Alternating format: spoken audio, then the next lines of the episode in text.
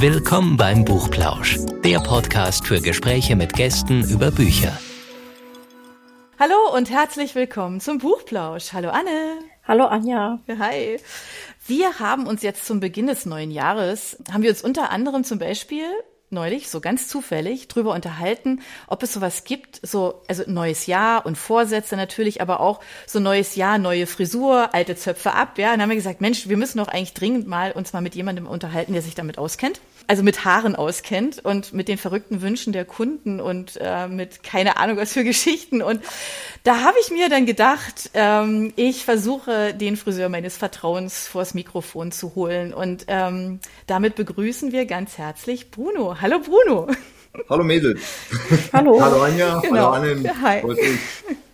So. Hairstyle, Bruno Hairstyling, so nennt sich nämlich sein, sein äh, Friseurladen. Und ähm, der ist was ganz Besonderes. Also Bruno und ich, wir kennen uns jetzt gefühlte 100 Jahre. Meine Kinder kennt er seit, er, seit die auf der Welt sind. Und ähm, das ist ja sowas, oder Anne, ein Friseur, den, wenn man den gefunden hat, dann wechselt man den nicht mehr, oder? Ja, da gehört schon ganz viel Vertrauen dazu. Oder? Ja, das ist also macht man jedenfalls nicht freiwillig. Ich mache mir jetzt schon Sorgen, Bruno. Wenn du mal aufhörst, dann höre ich auch auf, meine Haare schneiden zu lassen, ja? Solange du kommst, äh, bleibe ich da. Okay, das ist eine super Aussicht, genau. Genau. Ähm, genau. Wir, wir wissen jetzt also genau, was du machst, Bruno. Aber die erste Frage, die sich ja aufdrängt, ist ja tatsächlich, ähm, war das eigentlich dein Traumjob? Wolltest du das immer machen? Traumjob ähm, ah, kann man gar nicht so richtig sagen. Ich wollte Koch werden. Ganz einfach. Oh. Ähm, dann das ich liegt aber, ja nicht wirklich beieinander. Ja, doch, beides ist kreativ. Sehr kreativ. Ja.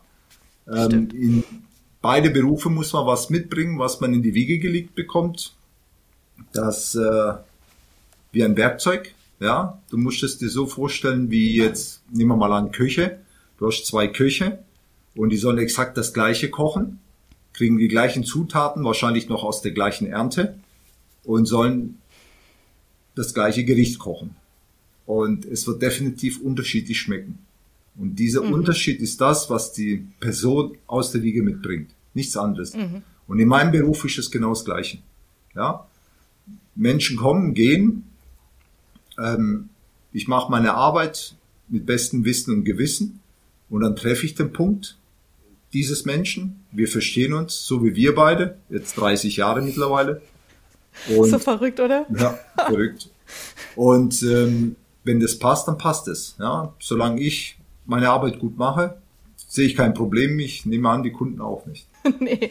Aber wenn du sagst, eigentlich wolltest du Koch werden, wie, wie bist du denn auf, dann auf den Beruf des Friseurs gekommen? Du, ich, das war eigentlich wirklich eine witzige Geschichte. Eigentlich war es eher ein Zufall. Ich äh, habe hier in Stuttgart bei einem recht guten Restaurant sogar die Kochlehre angefangen habe sie zwei Wochen gemacht und ich habe gemerkt, okay, ich komme überhaupt nicht mit, mit, der, mit der Arbeitszeit klar.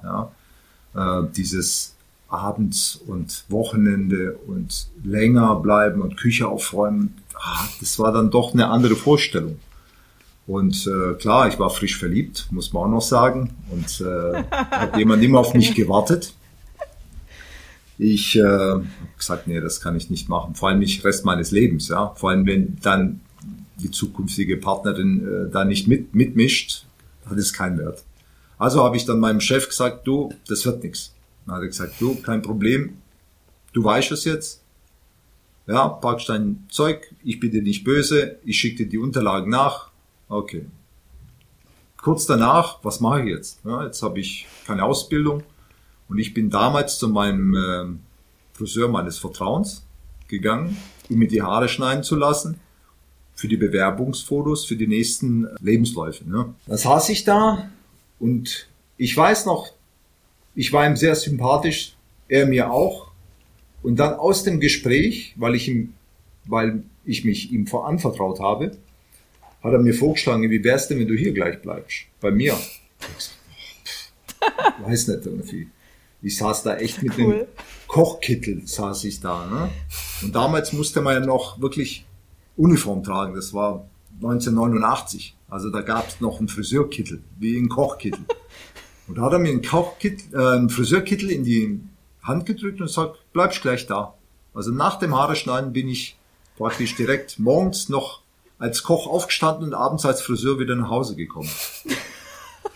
Das war, äh, es war aber ein großes Problem, wieso Friseur an erster Stelle nicht stand. äh, Und zwar mein Vater war dagegen. Ein klassischer Südländer, Jahrgang 40 rum. Er hatte nämlich Angst, dass ich, dass seine Freunde über mich denken würden, ich wäre schwul. Und das ist natürlich in diesem Semester und für die Südländer ja damals noch eine Krankheit gewesen. Ne? Es ist halt ein Beruf, wo halt doch sehr viele Homosexuelle ja, ähm, tätig sind. Ja, und jetzt halt ein Hetero. Jetzt kann man ja vielleicht ja umgepolt werden in diesem Beruf. Und davor hat er Angst. Das ist kein Witz. Da, da der. Friseur mein Vater auch die Haare geschnitten hatte, hat er ihn angerufen und hat gesagt, Bruno, der hieß nämlich auch Bruno, mein Vater, ähm, du, dein Sohn sitzt hier, er will Friseur werden. Und da sagt er, ja, okay, ja, weil Lust bist, fertig. Und das war's. Und seitdem bin ich Friseur. Was ist denn das für eine Geschichte? Ja. Das ist ja cool. Das ist einfach, manchmal passieren solche Geschichten. Da kann ich gar nicht planen. ne? Nee. Und äh, Koch bin ich geblieben, halt nur für Familie, Freunde, Bekannte. Also ich habe mir das dann zum Hobby gemacht und kann es voll ausleben. Ich glaube, das ist war nachhinein die bessere Wahl. Dass man Klingt so. wirklich äh, man nur das kochen kann, was man will. Das stimmt. Aber ey, Frisuren machen kannst du nicht die machen, die du einfach so willst, ne? Weil die Leute, die zu dir kommen, die haben ja meistens eine klare Vorstellung, oder? Von dem, was sie wollen. Ganz unterschiedlich. Du weißt doch selber, du hast mir auch viele Kunden empfohlen, manche sind hängen geblieben, manche sind wieder gegangen, manche haben es gar nicht versucht. Ähm, es ist einfach schwierig zu sagen. Ich habe auch immer gedacht, äh, jeder Beruf ist so, du packst es in eine Schublade, ziehst dein Ding durch und das war's. Ist aber nicht so. Ne? Ich habe ähm, mit der Zeit unheimlich viel gelernt ähm, über Menschen. Also vor allem, ich liebe Menschen. Ähm, das habe ich auch durch den Beruf äh, entdeckt. Und ähm, im Laufe dieser Zeit habe ich sehr, sehr viele Menschen kennengelernt. Also wirklich aus allen Schichten. Also wirklich von der Straße bis zur Prominenz. Ähm, also es war wirklich kreuz und quer. Ne? Und du lernst in diesem Beruf nicht die Anwälte, nicht Bürgermeister, nicht den Obdachlosen kennen, sondern den Menschen, der da drin steckt. Das ist die große Entdeckung. Und dann geht man viel mehr auf diese Menschen ein. Also deswegen mache ich ja meinen Job ein bisschen anders wie jetzt andere. Ich sehe das ja nicht als ähm, einfach einen Beruf, wo man acht Stunden durchzieht, sondern ich treffe mich jeden Tag mit Freunden. Ja, Menschen, die mir jetzt was zu sagen haben, die einen Kummer haben, Freude, die sie dann mit mir teilen. Und das ist das, was mir eher gefällt, als eigentlich die Tätigkeit selber. Ja, also der Mensch selber. Und äh, die Tätigkeit, das war ein Prozess der ersten fünf bis zehn Jahre. Jetzt bin ich ja mittlerweile 33 Jahre in diesem Beruf. Äh, irgendwann mal ist die Festplatte voll beruflich. Dann hast du alles gesehen, alles gemacht. Das ist mir aufgefallen im Jahr 2005. Da habe ich mich auf eine Fortbildung angemeldet. Da saß ich da voller Vorfreude und Demut. Dann kamen allmählich die ganzen jungen Menschen rein und dann saß ich da und mit dieser Demut, ich will, ich möchte jetzt was lernen. Ne? Dann kam eine junge, top gestylte Frau auf die Bühne und fing an zu reden. Und dann redete sie über Innovation, über Kreativität, über Trends. Und dann fing sie an, Dinge vorzustellen, wo ich denke, Moment mal, das habe ich doch 92 gemacht. Zehn Minuten später, äh, Moment, das habe ich 96 gemacht. Das habe ich doch vor drei Jahren gemacht. Und dann fällt mir auf, ich guck, ich guck mich um und das hassen lauter 19, 20, 21-Jährige um mich herum. Und die da, die auf der Bühne selber waren nochmal gut fünf, sechs Jahre jünger als ich. Also wahrscheinlich ist für die alles innovativ. Verstehst, was ich meine? Also Ja. ist ja klar, die sind ja ein unbeschriebenes Buch. Das habe ich da, damit habe ich ja gemeint. Die ersten fünf bis zehn Jahre ist die Festplatte noch leer, beruflich. Dann füllt sie sich. Und wenn sie voll ist, dann wirst du sensibel auf die anderen kleinen nebensächlichen Dinge. Und das ist ähm, das, was mich so für diesen Beruf geweckt hat. Und das ist das, was ich so lieben gelernt habe. Es gibt ja so dieses Klischee, dass manche Kunden ihren Friseur so als Therapeutersatz betrachten, weil er ihnen ja quasi so eine Stunde mehr oder weniger auf Verdeih und Gederb ausgeliefert ist. Stimmt das? Mehr wie das. Du musst dir es vorstellen, wenn du eine Therapie machst, ist es meistens zeitlich begrenzt. Wenn jetzt ein Jahr eine Therapie bräuchte, da wäre ich ja Therapeut seit 30 Jahren. Und solche Therapien gibt's nicht oft. Ja. Und äh, ein Jahr war schon immer therapiert, sagen wir mal so. habe ja nie Bedarf gehabt. Es ist einfach das Zwischenmenschliche. Aber diesen mhm. therapeutischen Teil habe ich definitiv mit. Mhm mitzutragen, sage ich jetzt ja. mal. Ja. Aber dafür hast du ja auch, finde ich jetzt auch einen ganz besonderen Raum. Also jetzt nicht im Sinne von Raum, wie der jetzt gestaltet ist, sondern dass ja dein dein Laden tatsächlich was Besonderes ist, weil ich glaube, jeder von uns kennt so den typischen äh, das typische Friseurgeschäft. Da geht man rein, dann sind da halt ganz viele Stühle in einer Reihe und eine Menge Leute, die da rumsausen und mindestens zwei wird irgendwie Farbe aufs Haar und ich weiß nicht was, ja, und der eine wird gewaschen oder der nächste auch. Aber das findet bei dir ja gar nicht statt, weil dein Laden ist ja etwas ganz ganz Besonderes. Du Richtig. bist ja alleine, du hast ja gar keine Angestellten. Nee. Und ähm, vielleicht kannst du da mal ein bisschen ausholen, warum du dich dafür entschieden hast. Es ist ja ungewöhnlich. Also ich kenne so, ich habe das so noch gar Klar, nicht gehört. Du bist ja Zeitzeuge. Ich find's toll. Da, wo wir uns kennengelernt haben, war genau in dem Salon, wo ich gearbeitet hatte, mhm, war genau, war genau diese das. Struktur. Es war ja, halt genau. ein Chef, Angestellte, Lehrlinge. Das ist so der Klassiker, den man kennt. Man kennt es auch, wenn man die Straßen läuft, mhm. dann guckt man in den Salon herein, dann sieht man immer wieder Leute, die wurschteln, manche drehen Daum, Däumchen, manche kehren und so weiter. Ne? Es ist tatsächlich, so wie ich meinen Laden gestalte, ist eine Idee gewesen meiner Kunden. Also die kannten mich und mein Wesen mhm. und dann sagten sie, ach Bruno, bei dir könnte ich mir vorstellen, so eine kleine Friseurstube, so eine, kleine, so eine Couch, eine Kaffeemaschine, eine Bar. Dann kann man so einfach schwätzen. Und da habe ich gesagt, ja klar, wieso nicht? Habe ich das einfach gemacht. Ja. Das Sehr meine ja, das sind einfach Prozesse. Du kannst mhm. dich nur optimieren mit dem, was du tust, wenn du es einfach zulässt. Mhm. Ja, und zuhörst, ne? Genau. Also du hast ja immer zugehört, genau. ja. Das ist so. Richtig. Genau. Was machst du eigentlich am liebsten? Also schneidest du am liebsten lange Haare wirklich so? Also es gibt ja so Kunden, die haben lange Haare und wollen dann was ganz radikal anderes. Machst du so das am liebsten oder eher so, ja, Kunden, die seit 20 Jahren dasselbe möchten und diesmal bitte auch wieder. Wie Anja. ja, genau, also genau. da spielt wieder das äh, eine große Rolle, was in den Menschen drinsteckt, was in diesem Bürgermeister drinsteckt, im Anwalt und so weiter. Also das Wesen selber. Ähm, ich stelle mich auf jeden komplett individuell ein. Viele wissen, was sie wollen, sie wissen nicht, was sie brauchen. Jetzt muss ich herausfinden, das ist was Slogan. Genau. Und deswegen ja. habe ich auch gemeint, viele meiner Kunden sind therapiert, therapiert, weil sie nicht mehr auf der Suche sind. Sie haben das, was sie auf dem Kopf haben, akzeptiert, so wie es kommt, also wie es wächst, mit, ob es zu viel ist, zu wenig ist, äh, der Scheitel zu weit links oder rechts, spielt überhaupt keine Rolle. Meine Aufgabe ist jetzt aus dem Material, was ich kriege, das Beste zu machen mit dem besten Wissen und Gewissen, was ich mir in den 33 mhm. Jahren angeeignet habe. Nichts anderes. Mehr ist dieser Beruf nicht. Und das ist mhm. die Würze. Was ich mitbringe, ist das, was die, das Beispiel mit den Köchen war. Mhm. Ja, das bringe ich mit. Und wenn das passt mit den Kunden, die zu mir kommen, dann sind wir alle glücklich. Ja. Also kannst du gar nicht sagen, ob was jetzt so am liebsten ist? Nee, kann ich nicht, weil das, das nee, ne? ganze ne? Weil das ja jeder für sich so besonders ist, ne? Absolut, weil mhm. wenn du kommst, weiß ich ja, läuft ein gewisser Prozess ab. Auch deine Kinder, wenn sie kommen oder wenn dein Mann kommt, ja, das sind immer gleiche Prozesse. Und da gehört auch der Kaffee dazu, das Waschen dazu, das richtige Shampoo, der richtige Druck der Massage beim Haarewaschen, das gehört alles dazu. Man stellt sich komplett auf diesen Menschen ein. In den eine, in der einen Stunde oder in den drei Stunden. Und dann gehöre ich und der Laden dem Kunden ganz alleine für sich.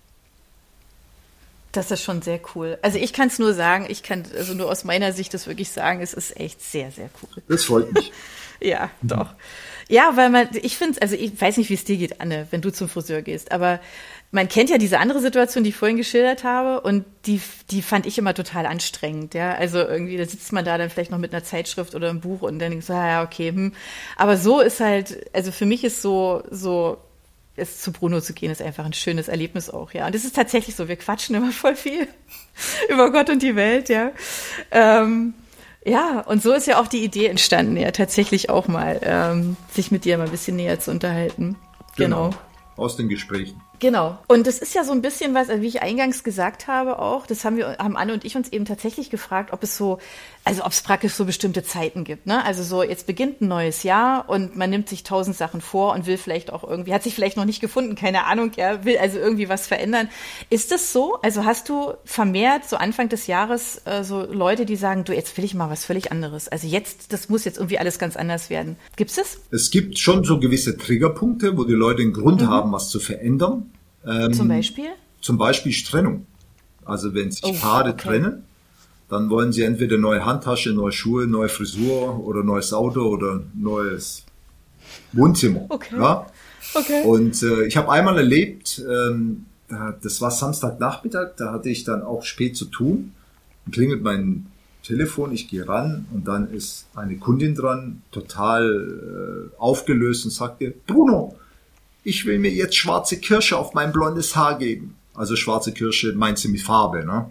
Mhm. Und, äh, ähm, und dann weinerlich habe ich schon gemerkt, aha, kurz davor haben wir schon drüber geredet, dass da eine, eine Krise herrscht. Und äh, dann habe ich gesagt, weißt du was? Du lässt jetzt die schwarze Kirsche im Regal stehen. Ich bin ja noch im Geschäft, kommst in einer halben Stunde, bin ich fertig. Ich wasche dir die Haare frisier dich und da sieht die Welt wieder ganz anders aus. Ne? Das ist jetzt wirklich eine wahre Geschichte. Die kam dann ja. auch, ne? Und dann ist natürlich aus der Waschaktion ist halt ein zwei Stunden Gespräch geworden. Ja? Da kommt ja. jetzt der, Therapeut, der therapeutische Teil. Nicht nur der therapeutische im Kopf, sondern auch am Kopf. Weil hätte sie die schwarze Kirsche drauf gemacht, dann hätte ich ein riesengroßes Problem auch als Profi gehabt. Ja? Mhm. Und äh, da konnte ich natürlich auch praktisch das Schlimmste verhindern. Genau, aber auf einem anderen Weg. Ja? ja. Also es sind so kleine, kleine Geschichten, die immer wieder im Leben passieren, ähm, wo dann auch die Perspektive auf den Beruf wieder komplett äh, verändert wird. Ja. Mhm. Auch Trauer habe ich oft erlebt. Ähm, dann, klar, ganz besonders Krankheiten. Also wenn ich mit, mit meinen Kunden, wenn die erkranken, also Hiobsbotschaften mhm. kriegen, ne, dann bist du ja natürlich mhm. auch ein Teil davon. Du mhm. trägst dann auch das, was sie haben, ein Stück in dir. Und stellst dich dann jedes Mal, alle sechs oder acht Wochen, wenn sie wiederkommen, stellst dich ja wieder neu drauf ein. Mhm. Willst natürlich auch wissen, wie sind die Befunde, ähm, wie sind die ähm, Heilungschance äh, oder was, mhm. was machen sie jetzt? Dann erzählen ja. sie dir natürlich alles. Ja, da kommt ja. dieser therapeutische Teil wieder ganz zum Vorschein. Dann sind die Haare wirklich der kleinere Teil. Ja, ja, da sind die Haare klar. praktisch dann Automatismus. Ja, ich mache dann den mhm. gleichen Haarschnitt, aber der Mensch packt viel auf den Tisch, lässt vieles da liegen und ähm, nimmt aber dafür viel Gutes mit. Und das ist natürlich äh, in diesem Beruf sehr befriedigend. Ja, also mhm. komme ich nach Hause, bin erschöpft, nicht gestresst, das muss man dann immer unterscheiden. Mhm. Äh, ich bin erschöpft, weil es zieht doch Energie. Ja, aber es ist ähm, sehr erfüllend. Mhm. Bei der schwarzen Kirsche konntest du ja jetzt das Schlimmste verhindern, aber musstest du schon mal so richtig schlimme Haarunfälle retten? Ja, ich, das macht mir Spaß, weil ich sag dir auch ehrlich, warum. Ich habe vor kurzem eine, eine junge Kundin gehabt, die wollte unbedingt pinke Haar haben. Ja? So, und sie hat desolates Haar, weil sie selber rumexperimentiert hatte. So wie halt junge Menschen sind, da hier ein bisschen Blondierung, da eine Tönung, da hat halt irgendein äh, Influencer wieder was ganz Neues, dann klatschen sie sich das noch drauf und irgendwann mal gibt's halt äh, einen Kunterbund, ja. Dann kommen sie und da wollen sie sich aber wieder auf eins äh, einstellen, ja. So, jetzt habe ich natürlich die größte Herausforderung. Und jetzt kommt der Punkt, der meinen Tag ein bisschen versüßt, die Herausforderung selber, dieses Problem zu lösen. Und ich liebe Problemlösen. Und dann überlege ich mir natürlich mit all meinem Wissen, wie gehe ich an diese Sache ran.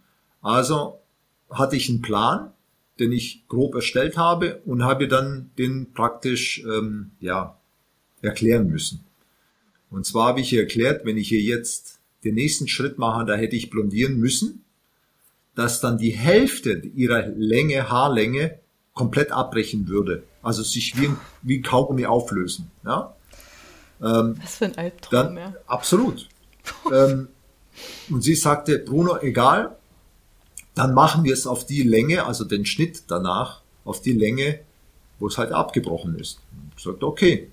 Also habe ich eine Probestraining gemacht und tatsächlich gut ein Drittel bis zur Hälfte ist das Haar abgebrochen. Das habe ich sogar auf Video.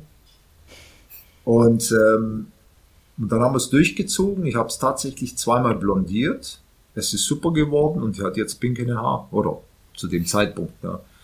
Und es ist äh, gelungen. Aber das war immer, immer eine Herausforderung. Wenn, wenn jemand mhm. kommt und sagt, oh, das bisher hat's noch keiner hingekriegt, dann versuche ich es halt. Kann auch sein, bei mir scheitert es auch, mhm. weil manchmal sind die Grenzen bei der Technologie nicht beim Wissen gesetzt. Ja? Wie mhm. dieser unerwünschte Gelbstich, von dem jeder spricht. Ähm, ja. Wenn man sich da die Strähnchen machen lässt und dann hat man dann so knallrote oder äh, goldene Strähnchen ne? und dann versucht man das Ganze wieder zu verschlimmbessern. Ja, also solche Geschichten, das kennt man ja. Und da ist die Technologie noch nicht so weit, dass man sagen würde, mit einmal auftragen ist, die, ist der Gelbstich weg. Ja. Mhm. Da bin ich immer noch auf der Suche nach dem heiligen Gral. Zum Beispiel habe ich bei meinen Farben von einer Farbe von vier Herstellern einen einzigen Farbton da, weil ich dann bei jedem Ausgangston jeweils die Farbe nehme.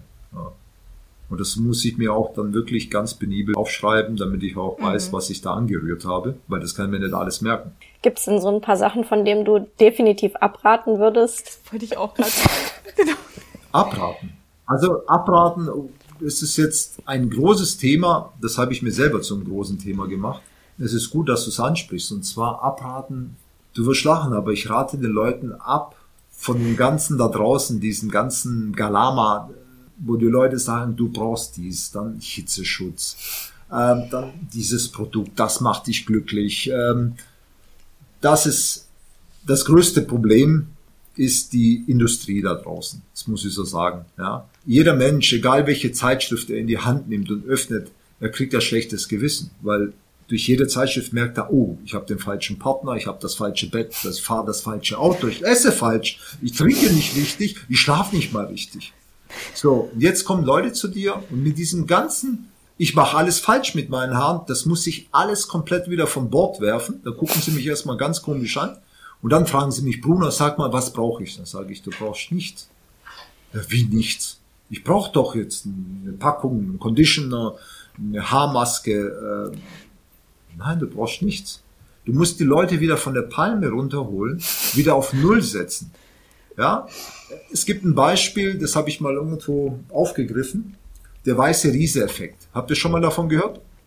Ihr kennt das nee. Waschmittel? Weiß, ja, der ja, weiße Riese ja. kennt man noch aus den Kindern, hat man immer mhm. gesehen, dass so eine, so eine 100 Meter oder Kilometer lange Wäscheleine und der weiße Riese wäscht alles weiß. Ist euch nie aufgefallen, dass über die ganzen Jahrzehnte hinweg der weiße Riese jedes Jahr weißer wäscht? Verstehst? Ja. ja. Genau. Ja, ja. Nichts anderes in den Haarprodukten. Jedes Jahr kommt irgendein neues Wundermittel, wo gar kein Wunder ist. Man verkauft es als Wunder. Und da bin ich schon seit geraumer Zeit ausgestiegen. Ja.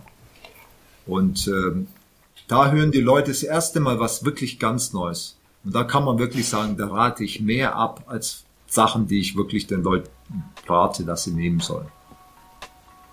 Also was braucht man denn eigentlich für schöne Haare? Was würdest du denn sagen? Braucht man einfach nur ein Shampoo und den Rest nicht mehr, oder? Das ist schon die Hälfte. Also ein Shampoo hm. hat ja die Aufgabe, dem Haar und der Kopfhaut was zu nehmen. Es soll ja reinigen. Ja. Nichts anderes. Ja. So. Ja.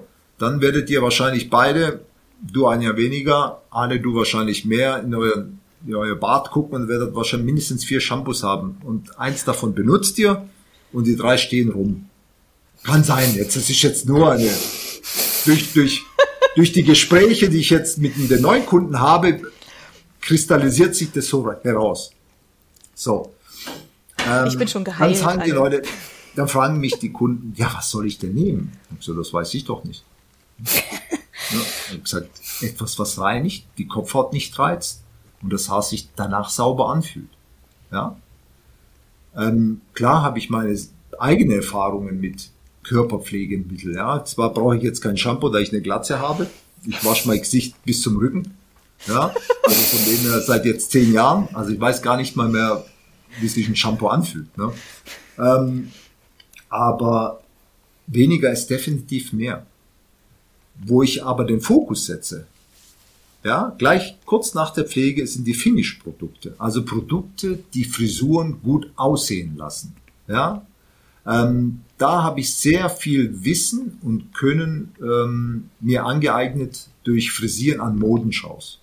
Mhm. Also musste sehr kurz, in kurzer Zeit ähm, sehr viel Haltbarkeit in die Haare kriegen, weil die Modelle sich ja umziehen müssen hinter der Bühne. Immer wieder reißt was raus, eine Haarnadel geht raus oder ähnliches. Und da findest du allmählich Produkte selber heraus, die sehr gut, äh, sehr gut halten. Mhm. Und äh, das sind manchmal auch Produkte in Centbeträge, das sind aber auch Produkte in 50 Euro Beträge, also ganz unterschiedlich. Es geht nur um das Resultat. Ob das jetzt viel oder wenig kostet, spielt dann untergeordnet eine Rolle. Ja. Und ich habe da auch paar Produkte bei mir im Salon, mit denen arbeite ich 30 Jahre.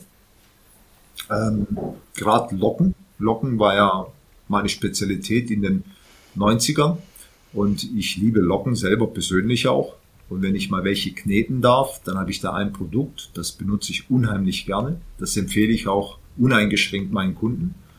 Ähm, und darauf schwöre ich. Wenn ich aber was Besseres finden sollte als dieses Produkt, dann werde ich es übernehmen. Mhm. Spielt es auch dann in dem Moment keine Rolle, was es kostet, weil diesen Mehrwert für den Kunden, um den geht. Mhm. Das ist so eine der kleinen Dinge jetzt für das, was der Kunde braucht. Ja. Aber das heißt, du bist dauerhaft neugierig auf das, was sich da am Markt tut. Natürlich, natürlich. Ja. Es ist auch super, super interessant, was sich da alles tut. Weil ich bin ja kein Modemacher. Ich führe die Mode aus.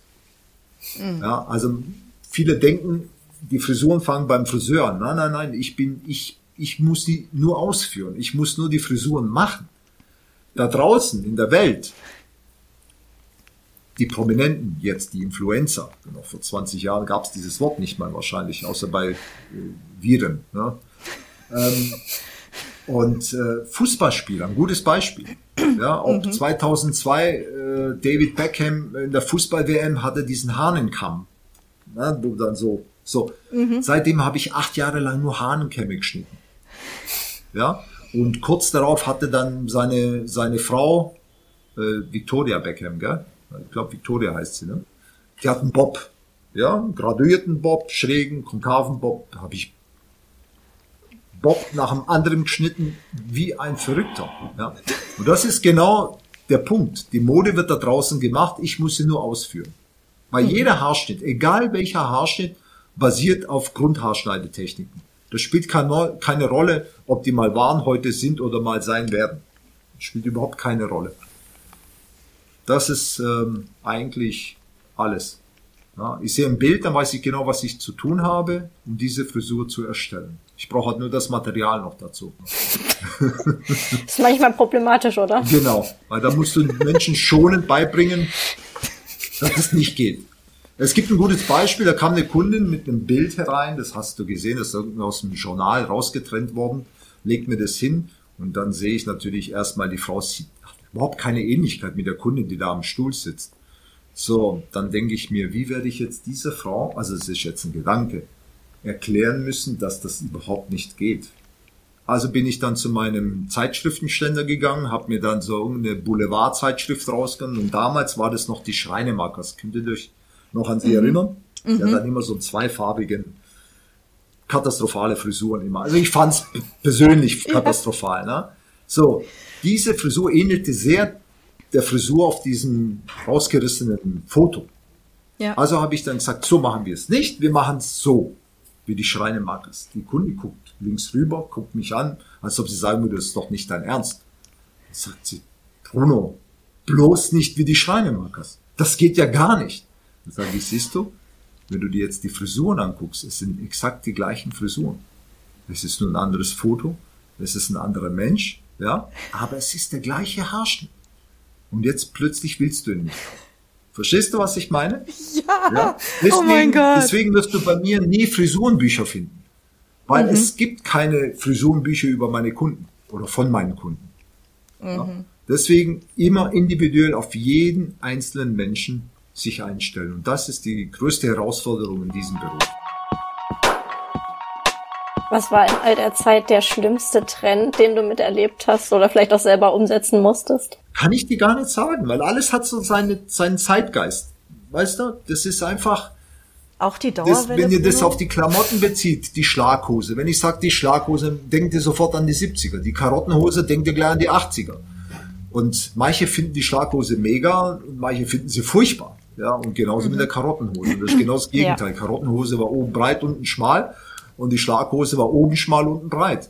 Deswegen kann man gar nicht sagen. Wenn jetzt natürlich die richtige Person wie John Travolta drin steckt in den 70ern, hat es mega cool ausgesehen, ja? ja. In den 80ern halt keine Ahnung, wer waren da, wer steckt in deine Hosen? Bros, weiß ich nicht, ne? Und hat auch cool ausgesehen. Also man kann sich gar nicht so, man darf sich aber auch in einem kreativen Beruf gar nicht so auf dieses, mhm. das geht gar nicht oder das ist ganz toll oder ähm, kann, darf man sich gar nicht einstellen. Man muss eigentlich eher zu allem neutral sein, um, sonst würde man auch in der Kreativität, glaube ich, Einbußen haben. Hast du denn auch so Kunden, die dann eben, also jetzt genau das Gegenteil, ne? Also die jetzt zu dir kommen ohne Bild in der Hand und die sagen, ey, guck dir das mal an, kannst du da irgendwas Tolles draus machen? Und die dir völlig freie Hand lassen? Definitiv. Ja? Ja. Und zwar aber nicht, weil sie selber auf die Idee gekommen sind. Da habe ich auch okay. äh, eine kleine Geschichte. Ich habe zwei Kundinnen, die arbeiten in einem selben Büro. Die haben eine Kollegin, die hat immer ein Pferdeschwänzchen. Ja, also wenn du Anja jetzt dein Pony nimmst bei deiner Haarmenge und du würdest ihn zu einem Pferdeschwanz binden, dann hätte sie praktisch mit ihren gesamten Haaren so einen dicken Pferdeschwanz. Also praktisch im Grunde nix. Nix. So. Jetzt aber die zwei Kundinnen von mir, die haben immer versucht, sie zu überreden, dass sie mal zu mir kommt, damit ich was draus mache. Ja. Und äh, haben dann immer auf sie eingeschwätzt und die war sehr, da sehr sensibel, weil für sie war immer das Schönheitsideal lange Haare, was für viele Frauen mhm. ist. Und das mhm. kriegen sie einfach nicht los. Ja.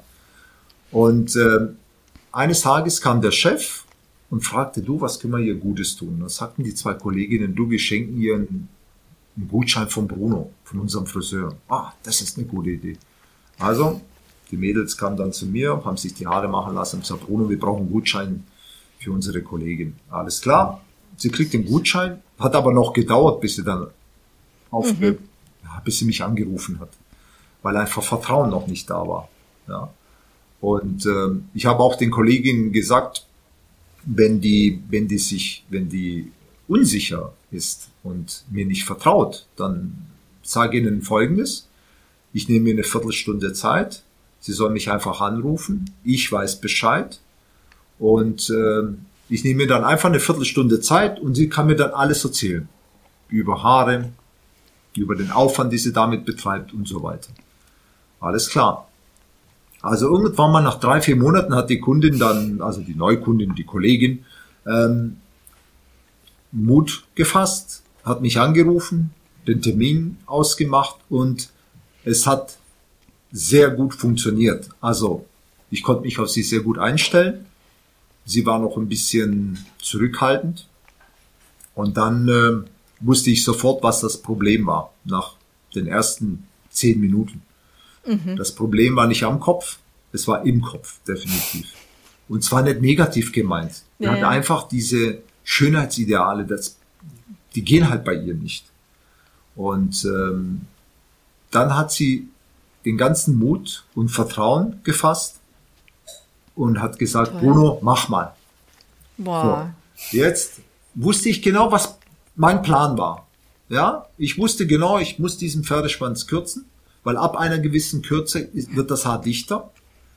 Und dann muss ich eine Form reinschneiden, die man ohne Aufwand frisieren kann. Das ist meistens ein Bob. Und dann eine Farbe, die einfach vom Typ her passt, womit sie selber auch nicht viel Aufwand hat. Und falls sie sich das nicht leisten möchte oder kann, kann sie auch zwischendurch mit Farben selber noch Lösungen, mhm. hätte sie noch Lösungen. Und ähm, dann habe ich mein Bestes gegeben. Also ich habe einen extra Termin gegeben. Da habe ich mir wirklich zwei Stunden, mehr wie zwei Stunden Zeit genommen, damit ich da wirklich mein volles Potenzial ausschöpfen kann. Und ich aus meiner Sicht würde sagen, also der Anspruch an mich selber, ich habe mich übertroffen. Also aus dem habe ich wirklich was gemacht. Ganz stolz, sie hat den Gutschein abgegeben, ist nach Hause gegangen und nachhinein habe ich dann erfahren, sie kam nach Hause, schließt ihre Tür, Tür auf, fünf Minuten später klingelt es an ihrer Tür, steht ihre Nachbarin da. Sie wundert sich, was will denn die Nachbarin da? Und die Nachbarin sagt, deine Haare, ganz toll. Ganz toll. Ich habe dich nicht erkannt. Ich habe gesehen, was kommt denn da für eine fremde Frau? Ja, und dann ist mir beim zweiten Blick habe ich gesehen, ganz toll, ganz toll, ja. Ach, toll. das ist ja Dann cool. ich, Ja, super. Also mittags, späten, na, ne, frühen Nachmittag kamen die Kinder nach Hause von der Schule. Geht gar nicht. Kinder mögen keine Veränderungen an Mütter. Das habe ich Nee, das über stimmt. Jahre, genau. Also Kinder mögen an Veränderungen an Mütter gar nicht. Also das ging gar nicht. Dann kam der Mann nach Hause, der war begeistert. Und wie die Männer sich so kurz halten, hat er gesagt, nur noch so. Okay, das war praktisch ein, nur noch so. Hat ihm super gefallen. Das ist ja wirklich eine emotionale Reaktion. Ja, nur noch so. Alles klar. Und äh, um jetzt einfach die ganze Geschichte kurz zu fassen, halbes Jahr später hatte sie wieder ihren Pferdeschwanz. Nein. Diese Erfahrung, das ist genau der Punkt, dass egal wie gut du bist in dem, was du kannst, ob du mit Menschen, an Ja. Menschen arbeitest, an den Haaren, spielt überhaupt keine Rolle. Wenn im Kopf es nicht stimmt, wenn du, das Ja. meinte ich mit nicht therapiert bist, wenn du nicht dein Haar akzeptiert hast, dann hilft dir der beste Friseur der Welt nicht. Überhaupt nicht. Und da kann auch manchmal, habe ich schon erlebt, in meinem Bekanntenkreis, Friseurinnen, die jetzt wirklich in Salons arbeiten, die keinen großen Anspruch an den Kunden und das Ganze drumherum haben. Und trotzdem Top-Friseure sind. Die verdienen halt, keine Ahnung, 12 Euro auf die Stunde. Dabei wäre es 30 Euro auf die Stunde mindestens wert. Ja, aber dieses Potenzial wird halt anders genutzt, am falschen Platz. Das habe ich oft beobachtet. Dann gibt es Salons, die sind total schick, aber das, was sie machen, ist eine Katastrophe. Das ist alles aus meiner Sicht. Klar werde ich nie in die Öffentlichkeit gehen und sagen, Mensch, Leute, der Salon kann nichts. Das wäre eine Lüge, weil da müsste ich ja schon mitarbeiten, um das beurteilen zu können. Aber in erster Linie ist es wirklich dieses, es kommt aus dem Menschen heraus. Und ähm, wenn ich jetzt ihn berühre, berühre heißt, wenn ich ihn therapiere, dass er sein Haar, das er auf dem Kopf hat, akzeptiert, äh, wie es ist und wir zusammen das Beste draus machen, dann ist es das große Ziel. Alles andere ist heiße Luft. Bruno, ich habe auch schon seit 30 Jahren die gleichen Haare. so wie langweilig. Na, nicht ganz 30, nicht ganz. Nee, ich glaube, Nein. das war 94, oder? 93? Du hast mich, du hast mich gerettet von einer, von einer furchtbar schrecklich gemachten Dauerwelle. Ja, stimmt, mich ja, genau. gerettet. Werde ich nie vergessen. Das war wirklich, ich bin, war echt am Verzweifeln. Ich war auch so ein Opfer, ja. Ich musste das einfach mal ausprobieren. Hab, warum? Warum habe ich das überhaupt ausprobiert, ja? Und du hast es dann hingekriegt, dass ich da, dass das, also dass ich es rauswachsen lassen konnte und nicht blöd dabei aussah. Ja. Das war wirklich Ich kann mich noch vage seitdem- daran erinnern, werd zu viel Oh. gesagt, wenn ich jetzt auf die Details eingehen könnte. Nein, Aber ich weiß, nein, nein, dass wir ab einem bestimmten Zeitpunkt, die Dauerwelle, gerade die Dauerwelle, wenn du sie ansprichst, es gab einen Zeitpunkt in der Zeitlinie, sage ich jetzt mal, ähm, wo die Dauerwelle am Aussterben, also zum Aussterben verurteilt wurde. Und zwar könnt ihr euch noch zurückerinnern, 1906 oder 97 an Jennifer Aniston, Oh mein Gott, ja. Genau, die hat, die war die erste in der Öffentlichkeit, die diese plattgebügelten Haar, Haare hat. Ja, ja. Also wo wirklich so diese straight, komplett glatt, glänzend, ja. Seitdem ist irgendwie die ganze Welt infiziert gewesen. Seitdem habe ich das Gefühl, die Dauerwelle ist innerhalb kürzester Zeit ausgestorben. Da wollten alle dann blonde Haar, Strähnchen kamen dann immer mehr und die Dauerwelle rückte immer mehr in, den, in, die, in, die, in die Vergessenheit. Ja. Ja. Und äh, Dauerwelle habe ich aber früher bis zu dreimal am Tag gemacht, manchmal vier. Jetzt mache ich sie vielleicht zweimal im Monat. Ja. Bei Jungs. Bei, Bei Jungs, Jungs mit kurzen Teil. Haaren auf dem Kopf. Genau, die haben ja alle diesen, Unfassbar. diese Taubenabwehr auf dem Kopf. Ja, aber mir macht es unheimlichen Spaß, das zu machen, weil das ist der Zeitgeist, von dem ich spreche. Mir muss es nicht gefallen. Ich muss es nur gut machen. Ja? Ja. Also, abgesehen davon, ich könnte es nicht mal tragen. Und wenn ich es tragen würde, würde meine Frau mich komisch angucken. Ja. Aber äh, oh das ist Gott. genau der Punkt. Wenn die Jungs kommen, haben ein Problem, ich muss es lösen und wenn ich es gelöst habe und die glücklich sind, das ist das Größte für einen Friseur, was er haben kann. Ja? Wenn er Menschen glücklich macht. Ja? Im Kopf und am Kopf. Das klingt total super, Bruno. Das ist okay. ja, siehst du mal. Das heißt ja immer, Haare sind so ein emotionales Thema bei Frauen. Aber jetzt, wo du gerade die Jungs angesprochen hast, ist es bei Jungs auch ein emotionales Thema? Du weißt doch, dass Jungs, also die Hetero-Jungs, sage ich jetzt mal, die sprechen, der Mann muss immer hart sein. Ja, also das heißt praktisch, die sprechen nicht über Emotionen oder ähnliches. Also die lassen schon ein paar Sachen raus, aber so wirklich so tiefgründige Emotionen weniger meine warmen Brüder, sage ich jetzt mal, das ist dann wie eine gute Freundin. Ja, also da kommt dann wirklich alles auf den Tisch, aber das ist auch das, was ich auch mag, ja, weil die sich dann öffnen. Also die zeigen dir manchmal auch Bilder von irgendwelchen angesagten äh, Influencer oder jetzt halt äh, wie Justin Bieber oder sowas, ja. Legen sie da ein Bild hin und da weiß ich, aha, geht oder geht nicht. Wenn es nicht geht, dann erkläre ich dir, wie ich so nah wie möglich an die Geschichte rankomme. Und wenn es geht, sage ich, kein Problem, machen wir. Ja. Mhm. Und ähm, dann ist es auch kein Problem. Aber ich sehe das sofort. Ich habe jetzt vor kurzem eine Anfrage gehabt, da will ein Onkel seinem Neffen eine Frisur schenken. Weil der Neffe sehr anspruchsvoll bei, bei Frisuren ist. Und dann hatte ich den, die Idee, weil ja das viele junge Männer so mit 15, 16, 17 haben möchten, habe ich dann gesagt, will er keine Dauerwelle? Und der, Moment, ich frage ihn mal. Da hat er halt seinen Neffen gefragt, willst du eine Dauerwelle? Und er gesagt, ja, da muss ich aber meinen Papa fragen. und der Papa gesagt, aber schon seit geraumer Zeit hat er gesagt, bloß keine Glatze und keine Farbe. Also Dauerwelle hat er nicht erwähnt. Okay.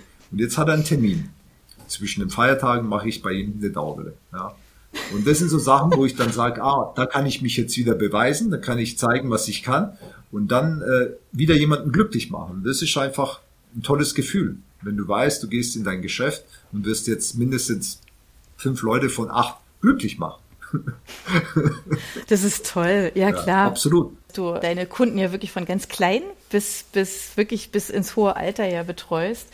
Ähm, ich weiß es von meinen von ganz klein an, ja. Ähm, aber was sind denn deine ältesten Kunden? Weil ich weiß, du bist da sehr, sehr fürsorglich, ja. Absolut. Also ich habe da wirklich, ich führe da wirklich Buch und zwar mein äh, längster Kunde, der am längsten zu mir kommt. Du gehörst auch dazu, also wirklich von den Veteranen. Ja, ich nenne immer die, die, die Veteranen. Das sind die, die aus dem alten Salon, und das ist ja schon über 20 ja, Jahre okay. her, mitgekommen ja, sind. Das ja. sind die alten Veteranen. Äh, der älteste, der noch zu meiner Lehrzeit als Kunde kam, der ist jetzt 32 Jahre Kunde bei mir. Da war ich im ersten Lehrjahr oder fast in dem zweiten. Und er kommt immer noch alle drei Wochen. Und er kriegt Farbe und Schneiden. Alle drei Wochen. Und geht immer noch mit der gleichen Begeisterung alle drei Wochen aus meinem Salon heraus. Das ist wie eine alte Ehe. Nichts anderes. Also wirklich, er kommt, oh, dann, weißt, dann, dann reden wir da weiter, wo wir vor drei Wochen aufgehört haben. Also das heißt, wenn jemand über ihn ein Buch schreiben will, ja, und er stirbt zum Beispiel, ja, und will jemand ein Buch über ihn schreiben, dann muss er nur zu mir kommen. Und wenn er mir das okay gibt, vielleicht von oben oder von sonst wo, dann äh, würde ich es vielleicht machen. das ist wirklich so praktisch einer meiner ältesten Kunden. Aber das älteste Baby, also jemand, der seit seiner Geburt zu mir kommt, ist jetzt oder wird jetzt, glaube ich, 28. Ja, und da gibt's auch eine kleine Krass. Geschichte dazu. Am Anfang, wie es so immer war, wie es auch du gemacht hast, Anja, die Eltern kommen mit den Kindern oder die Mutter meistens, weil die Väter schaffen. Ähm, dann schneide ich denn die Haare, meistens so, wenn anfängt, das Haar dichter zu werden, dann tastet man sich ein bisschen ran, dann spielt man mit denen, einfach Vertrauen zu gewinnen. Und, ähm, und dann kriegen die Eltern immer einen Kaffee und die Kinder kriegen erstmal so ein halbes Glas Apfelsaftschorle. Warum halbes Glas? Man will einfach Schadensbegrenzung also oft kippt man dann mal ein Glas rum, da bist halt am Putzen. Aber auf jeden Fall, das sind alles so kleine Dinge, die du mit der Zeit gelernt hast. Ja. Doch dieser eine Kunde, der heißt Mario, seinen Namen darf ich nennen, der heißt Mario. Seit seinem, keine Ahnung, vierten oder fünften Lebensjahr oder sechsten, ich weiß es nicht genau. Seine Eltern trinken immer Kaffee und er bei mir kriegt er immer eine Honigmilch. Ja, weil ich habe nie Kakaopulver da gehabt. Ich wollte sonst nichts Süßes den Kindern anbieten. Ist ja sowieso nicht gut, aber eine Honigmilch hört sich viel gesünder an und ist aber auch süß. Ja. Also habe ich immer eine Honigmilch. Über Jahre in der Honigmilch. Jetzt ist er 28 und wenn er kommt, was glaubt ihr, was er wohl will? Seine Honig. Honigmilch, oder? Ja. Und das ist egal. Das ist ja cool. Ich sage immer wieder so automatisch, sage ich mir, weil jetzt sitzt ein erwachsener Mann vor mir, willst du einen Kaffee? Nein. Und dann guckt er mich an, so wie, so fragend, wie kannst du mich sowas fragen? Und sage ich, ja, Honigmilch. Ja, genau, okay, hätte ich ja wissen müssen. Ne? Und heute noch trinkt er seine Honigmilch. Ne? Und das sind so kleine Geschichten. Und mit dieser ja. Familie, das ist ein ganzer Familienclan, weiß ich alles. Ich bin mit denen praktisch in den letzten 30 Jahren mitgereift, äh, mhm. mit deren Kinder aufgewachsen. Mittlerweile sind aus der Familie nochmal weitere drei Kinder entsprungen, denen ich auch seit der Geburt die Haare mache. Ja, und äh, da gibt's tausend kleine Geschichten, die ich einfach, die da mit den Kunden, mit den Kunden zusammen entstanden ja. sind. Ne? Und wenn die, cool. wenn die zu mir kommen, da sagen die Kinder nie, ich gehe zum Friseur, sondern gehen immer zum Bruno. Das ist ja, halt klar. der Unterschied. Ne? Und mhm. das will ich mir bewahren, weil ich das selber will.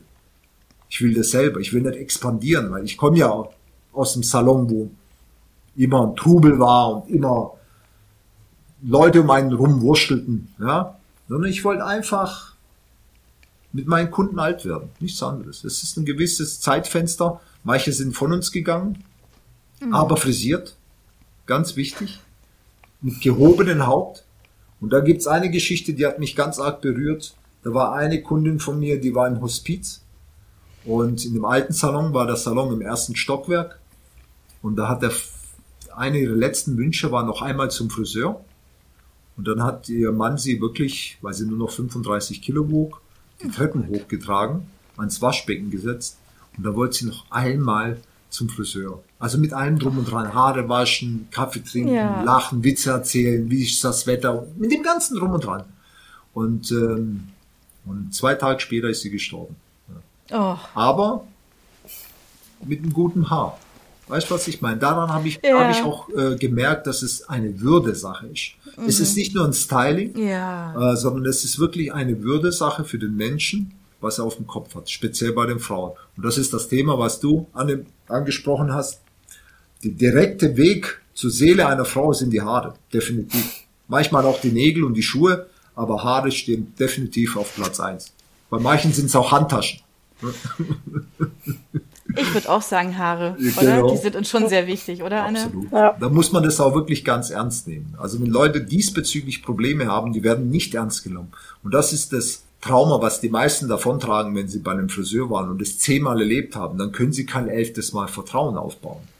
Mhm. Und das ist das Schwierige, was, was ich manchmal aus den Leuten rauskriegen muss. Ne? Also diese Angst wieder und die Akzeptanz an sich selbst. Aber ey, das ist aber auch ein Weg. Also ich kann mich auch erinnern, so, also gerade so im Freundeskreis und so, da gab es schon einige, die, die einfach auch verschiedenste Sachen ausprobiert haben. Oder, oder noch schlimmer, eigentlich tatsächlich, also wenn, wenn ein Friseur dann sagt, ah, ich mach dann schon.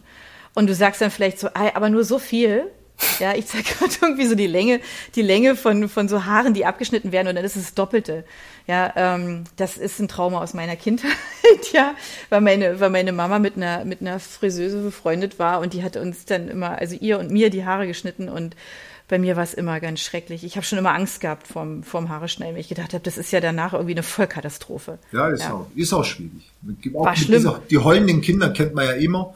So die Klassiker, ja. jeder zweite Kunde erzählt mir von dieser Erfahrung. Ja, Entweder mhm. hat's die Mutter gemacht, da haben die Kinder geheult, oder der Friseur hat's gemacht und da haben die Kinder geheult. Also die zwei Varianten habe ich meistens gehört.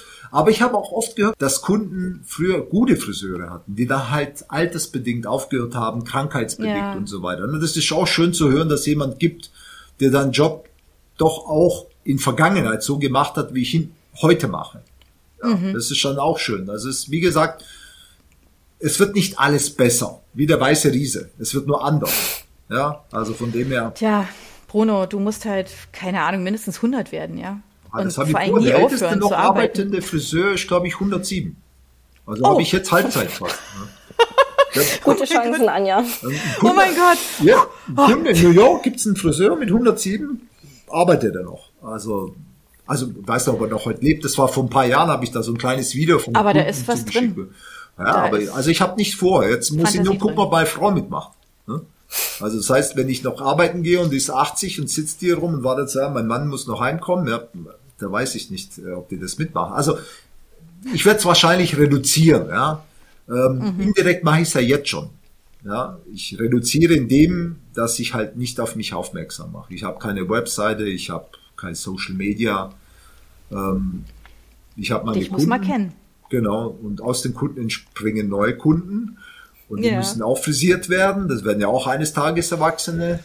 Und was auch auf mich für mehr zukommt, und das habe ich mir aber auch selber ähm, ähm, zuzuschreiben, die Kunden, die alt werden und nicht mehr aus dem Haus kommen, da mache ich Hausbesuche. Wenn es vom Weg Ja. her vertretbar ist, Ja.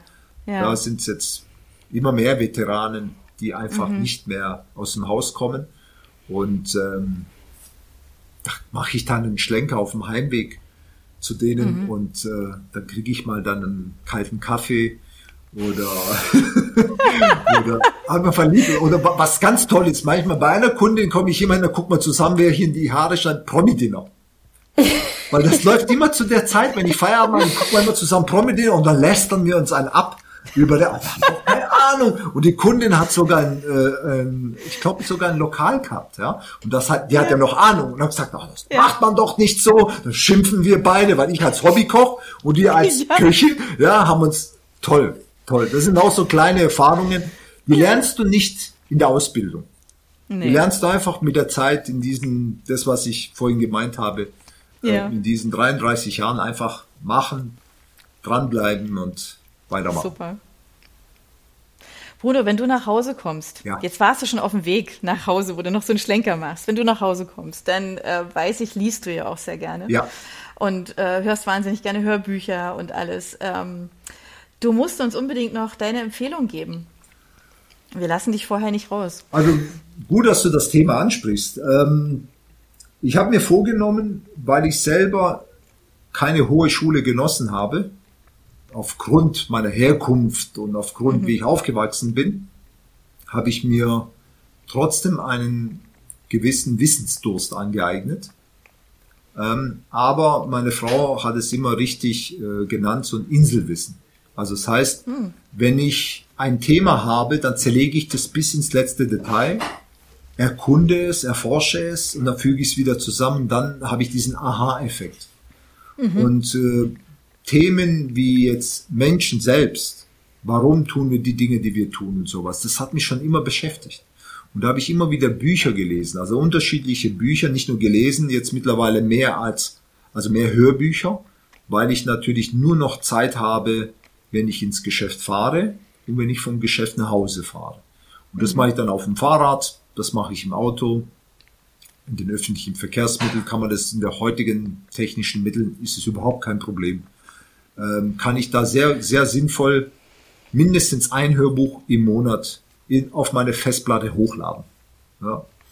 Und äh, die, die Bücher selber werden mir empfohlen von meinen Kunden hauptsächlich. Kunden, die aus allen Berufssparten kommen, so wie du, Anja. Ja. Oder auch, ähm, ich habe einen ähm, Professor in Philosophie, ein Tübinger, das ist auch ein guter, mittlerweile auch Freund. Wir fahren ab und zu Fahrrad miteinander und wir philosophieren, wortwörtlich. Und er gibt mir auch immer wieder Tipps für Bücher. Manchmal, das kennt mich ja und sagt, es ist ein bisschen schwieriger zum Lesen. Aber da muss ich halt dann manchmal ein Kapitel drei oder viermal hören, dann sitzt es. Ähm, aber es sind wirklich Bücher, die auch in mir und an mir vieles verändert haben. Ja? Und äh, da habe ich jetzt ähm, gerade mir, weil es so viele sind, ein paar Bücher rausgesucht, die für mich persönlich in meiner Denkweise ähm, viel Einfluss hatten, also bezüglich auch meines Berufs. Und zwar ein Buch, der Autor heißt Bernhard Möstl, ist ein Österreicher. Das Buch heißt Shaolin. Du musst nicht kämpfen, um zu siegen. Allein schon dieser Titel hat mich neugierig gemacht, weil das äh, diese diese Aussage passt auf so viele Dinge, und dieses Buch hat mich sehr, sehr inspiriert in meiner Denkweise und in meiner Einstellung gegen ganz vielen, gegenüber ganz vielen mhm. Sachen. Also ich drifte immer wieder manchmal davon ab, aber es hat mich schon geprägt in meiner Denkweise. Das ist also ein Buch, mhm. es ist jetzt wirklich so am Rande, das habe ich einfach so aufgegriffen. Ich glaube, das war sogar über YouTube habe ich diesen okay. Rüstel mal gesehen und hat sich das angehört, weil er lebte mal unter Shaolin München und hat deren ihre Lebensphilosophie auf die westliche Welt übernommen. Und das fand ich so mhm. interessant, mal wirklich ganz anders mit, mit der westlichen Welt umgehen. Ja, ich kenne ja nur mhm. die westliche Welt, ich war ja bei den Shaolin München noch nie. Und von dem her ist es eine interessante Denkweise gewesen, auch Sichtweise. Das ist so ein spannend, ja. Mhm. Und äh, da habe ich noch einen Autor, das, den nenne ich mein Autor des Jahres äh, 2021, weil der hat mich in seiner Denkweise fasziniert, und zwar äh, Nassim Nicholas äh, Taleb. Sein Bestseller, der bekannteste, glaube ich, ist äh, The Black Swan, also der schwarze Schwan. Da geht es um die Themen, da geht es mehr um Ereignisse in der Menschheit, die passieren und dann die Folgen daraus ein ganz kleines Beispiel, der 11. September 2001. Es mhm. ist ein Ereignis, haben sich nur ein paar Menschen entschieden, es zu machen, hat aber Auswirkungen auf alle Menschen gehabt. Mhm. Und über diese Themen, das fand ich so interessant. Solche Sachen passieren immer wieder und mhm. dieser schwarze Schwan hat nichts mit diesem Film zu tun, sondern äh, der schwarze Schwan ist ähm, eine Art Metapher oder man kennt ja nur weiße Schwäne. Aber es gibt tatsächlich schwarze Schwäne. Sie sind sehr selten, aber es gibt sie. Und genauso wie es die schwarze Schwäne gibt, gibt es auch solche Ereignisse, die aber sehr prägend sind für die Menschheit, so wie jetzt Corona. Corona mhm. hat uns jetzt auch alle geprägt, die es auch selbst erlebt haben. Und äh, genau um diese Themen geht's beim Taleb in seinen Büchern. Ja. Okay. Und ist sehr, sehr schwer zu lesen. Also ich tue mir da echt schwer, weil er sehr, sehr viele ähm, vom Wortschatz her Wörter nimmt, die man halt wirklich, äh, da, mhm. ich musste bei jedem Kapitel mindestens dreimal die Wörter nachgoogeln, ja, weil ich am Strand nichts anderes zur Verfügung hatte. Und dann habe ich noch eins, auch ein Buch, das, ähm, das ich auch toll finde, den ich heute auch jedem empfehlen würde, auch viele meinen Kunden empfehle, ist Factfulness von Hans Rosling. Das ist ein schwedischer Autor, Schwede, ähm, der Fakten gesammelt hat, wie die Welt wirklich ist. Und das ist so eins meiner Lieblingsbücher auch. Und äh, durch diese Fakten, die man dann durch dieses Buch vermittelt bekommt, auch die Sichtweise auf das ganze Geschehen auch ein bisschen, mhm. äh, also die Perspektive verändert sich dann. Und das fand ich super. Das hat mich auch sehr stark geprägt. Das sind die drei Bücher, die, die ich jetzt bedingungslos oder die drei Autoren zumindest, weil Taleb hat auch mehrere Bücher geschrieben. Mhm. Ähm, aber dieses Factfulness-Buch hat auch wirklich viel in mir bewegt. Äh, Factfulness habe ich, glaube ich, schon mal gehört, aber gelesen habe ich jetzt noch keins davon. Also definitiv äh, zu empfehlen. Also gerade mit diesen pessimistischen, also umso westlicher die mhm. Welt, ja, desto pessimistischer ist sie. Ja, mhm. Weil sie hat ja nicht mehr einen Grund nach oben zu gucken, sie guckt ja nach unten. Und unten sehen wir immer Elend. Das Elend, das wir so nennen, denen geht's besser. Die sind viel optimistischer, weil die gucken nach oben. Die wollen immer dahin, wo wir sind. Die wollen die warme Wohnungen, warmes Wasser aus der Leitung, ein warmes Auto mittlerweile, das im Hof schon steht, weil man mit, mit der Fernbedienung es warm machen kann. Das sind für die nur Märchen. Da wollen die auch hin. Die haben Ziele. Wir haben keine Ziele. Das heißt, wir sind angekommen, wir beschäftigen uns nur mit uns selber und drehen uns in der eigenen Schleife. Und das ist genau die Sichtweise, die dieses Buch äh, bei mir ausgelöst hat. Ja. Deswegen halte ich die Welt für gut. Wir sehen sie nur nicht so. Ey, das ist ein schöner Schlusssatz. Ja, dachte ich auch gerade. Besser geht nicht. Das ist super. Du, wir nehmen das sehr, sehr gerne mit. Das ist wunderbar. Äh, die, die Buchempfehlungen sind wirklich ganz, also ganz anders, gell, als wir ähm, die sonst so haben. Ist total schön. Ich bin echt neugierig drauf. Ich muss jetzt gleich mal gucken. Insofern, wir nehmen die in unsere Empfehlungen auf. Also ihr werdet die bei uns finden.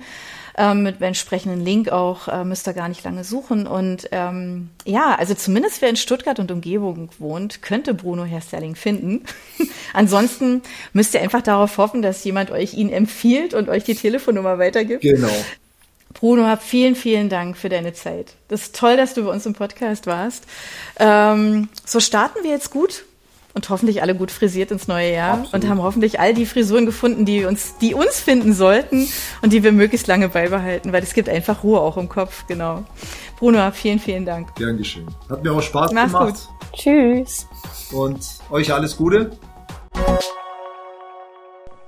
Für unsere Buchplauschhörer haben wir übrigens noch etwas ganz Tolles. Falls ihr nämlich jetzt gerade nach dem richtigen Hörbuch sucht, dann könnte Bookbeat eine gute Idee sein.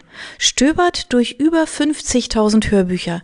Entdeckt Bestsellerlisten, die Hörbücher von DP natürlich auch, oder lasst euch ganz persönliche Empfehlungen geben. Ihr wollt das einfach mal ausprobieren? Buchplausch und Bookbeat schenken euch einen ganzen Monat Bookbeat for free. Meldet euch einfach mit dem Rabattcode Buchplausch bei Bookbeat an oder geht auf die Seite www.bookbeat.de slash Buchplausch und schon seid ihr dabei. Den Link, den haben wir auch noch einmal in die Beschreibung der Podcast-Folge eingefügt.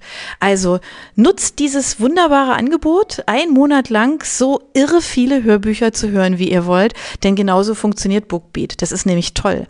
Ihr könnt so viele Hörbücher hören, wie ihr wollt. Das ist doch jetzt genau das Richtige, oder? Also ausprobieren. Wir freuen uns mit euch. Bis dann.